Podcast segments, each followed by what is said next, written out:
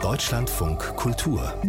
Studio 9 Interview bin ja nun auch schon ein paar Jahre dabei, aber dieser 24. Februar dieses Jahres, der hat einen ewigen Platz in meinem Katastrophengedächtnis. An jedem Donnerstag überfällt Russland die Ukraine und seitdem ist vieles anders. Auch für Jacqueline Flori, die Gründerin und Vorstandsvorsitzende von Zeltschule e.V. in München, hilft Menschen in Syrien und sie fürchtet um weitere Unterstützung. Guten Morgen, Frau Flori. Morgen.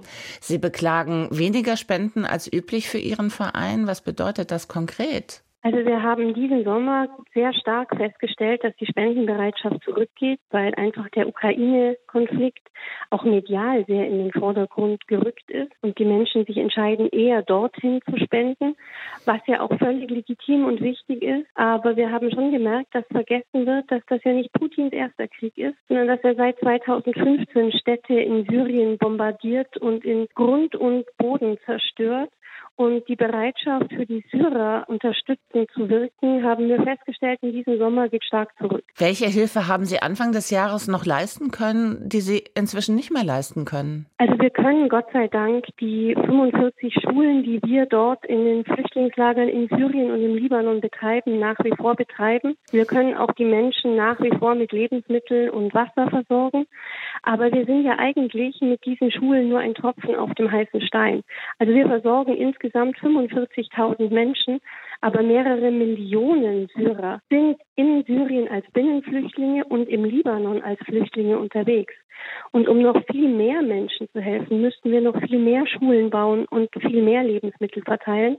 Und das konnten wir in diesem Sommer nicht. Wir konnten uns nicht so ausbreiten und vergrößern, wie wir das gewollt hätten, weil dafür einfach die Spenden fehlten. Jetzt kommt noch dazu, dass am 10. Januar das UN-Mandat für die internationale Syrienhilfe ausläuft. Wie groß ist Ihre Hoffnung, dass dieses Mandat verlängert wird? Also wir brauchen unbedingt, dass dieses Mandat verlängert wird. Wir betreiben zehn Schulen für Binnenflüchtlinge allein in der Region Idlib, versorgen dort mehrere tausend Menschen mit Lebensmitteln.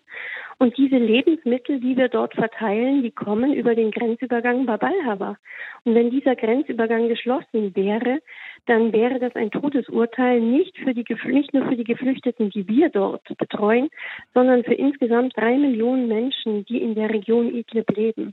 Denn das, was Putin möchte, nämlich, dass die Hilfe zentral nach Damaskus geht, die Hilfsgüter dorthin geliefert und von der Regierung verteilt werden, wäre eine Katastrophe für die Menschen in Idlib, die ja von Bashar al-Assad seit Jahren als Terroristen und als Nichtführer bezeichnet werden.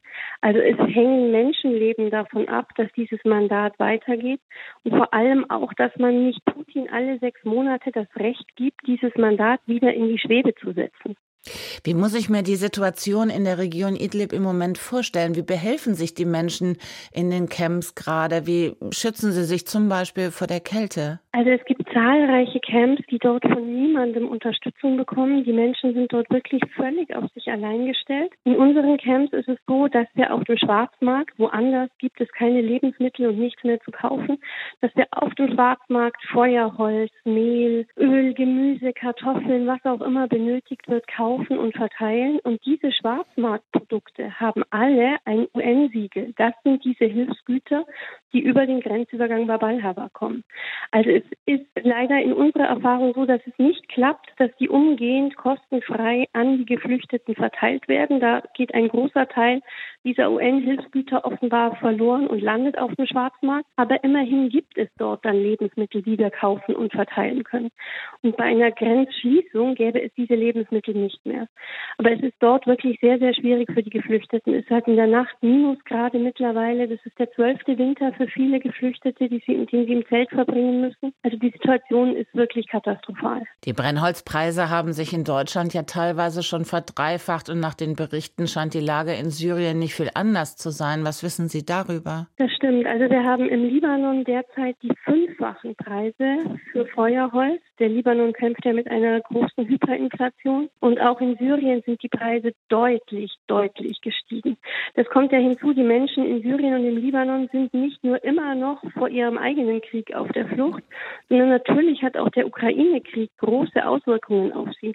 Es gab über Monate kaum Mehl im Libanon und in Syrien, weil natürlich Getreidelieferungen aus der Ukraine und aus Russland ausblieben. Auch diese weltweite Rezension schlägt sich natürlich auch im Libanon und in Syrien nieder.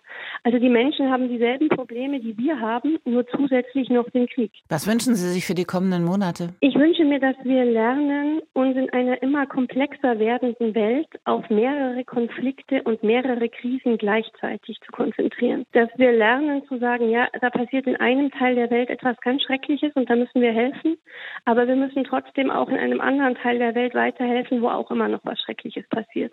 Ich glaube, dass unsere Welt so kompliziert ist, dass wir das lernen müssen. Jacqueline Flori vom Verein Zeltschule in München engagiert sich für Menschen in Syrien. Dafür danke und auch danke fürs Gespräch in Deutschlandfunk Kultur. Sehr gerne, vielen Dank.